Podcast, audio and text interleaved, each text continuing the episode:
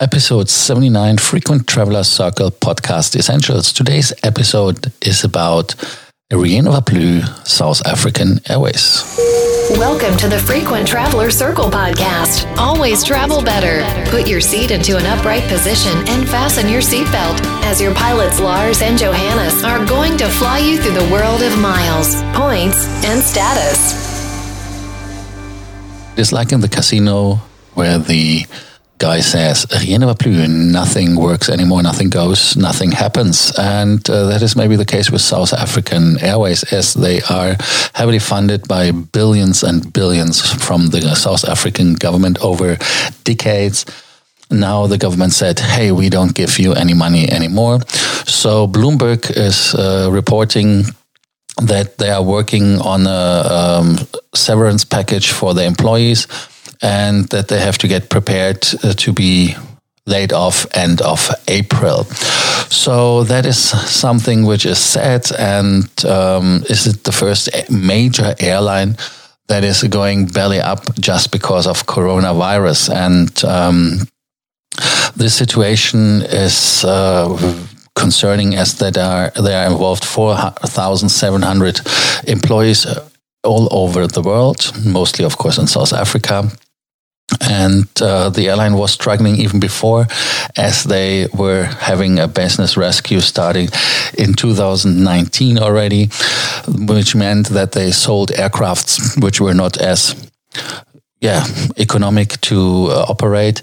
And um, they were trying to lease for example the 350 900 so that are sad news from cape town and um, yeah, now they said that uh, everything has failed, the turnaround plan, especially, and so they have to get prepared for that. Um, how does it work? It works that um, for every year of service, uh, you get uh, one month of pay. So if somebody has worked for 30 years, of the for the airline, uh, you would get eight months worth of pay uh, means for um, to be correct, getting one month of pay plus one week of pay for every year. That is correct. Um, sorry for the misunderstanding. So that is eight months. Um, Bloomberg did it properly, so I didn't read it properly. My fault. Um, the administration of South African Airways um, are selling everything, landing slots in London Heathrow, for example, and uh, everything which is not really what they don't need to get everything paid. So uh, it looks very sad, and South Africans with the nice liveries are most likely history. I hope not. Maybe there is a solution that the government says, "Hey, sorry, uh, uh, was a misunderstanding. We will pay you back. We'll give you the money, and um, they can proceed." We will see that. But what happens if the airline is disappearing from the landscape?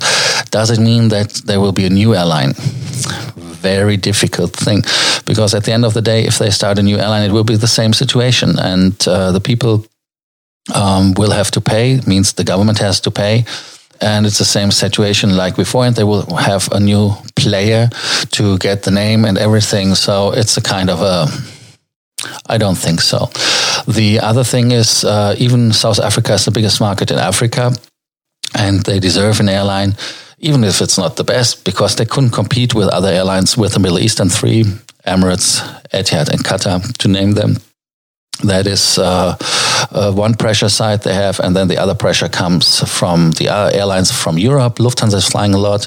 South um, British Airways is flying a lot, but and that is uh, another point. Ethiopian Airlines, they are on their continent, and maybe they are one who are the winner in this case, as they can get more passengers from South Africa routed through their hub in Addis Ababa, and then yeah to the world. So maybe that is a blessing in disguise for Ethiopian, and uh, they have very good aircrafts with the 787s, the Dreamliner. That is an interesting plane. So I think there will be, to answer the question, no other airline coming from South Africa, at least not for the long haul segments. It's very bad for the South African Airlines uh, employees, and it's tough times.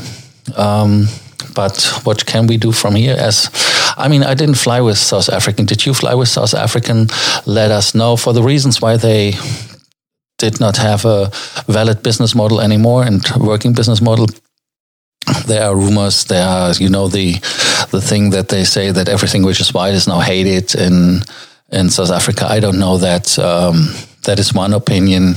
I cannot comment on that as i'm not in this topic. And other is of course corruption. Same for me. I have no idea. I've been often to cape town but uh, I was not involved in, in, in local things that I could argue on that. Maybe you can let us know what is your opinion on South African Airlines. Is it something which makes you sad? What do you think? Is there a new airline coming? Let us know that. And if you have any other question in regards of more miles, more points, more status, do not forget to ask us or send us a message that we can help you. And like always, do not forget to subscribe to the Frequent Traveler Circle podcast essentials Thank you for listening to our podcast, Frequent Traveler Circle. Always travel better and boost your miles, points, and status. Book your free consulting session now at www.ftcircle.com now.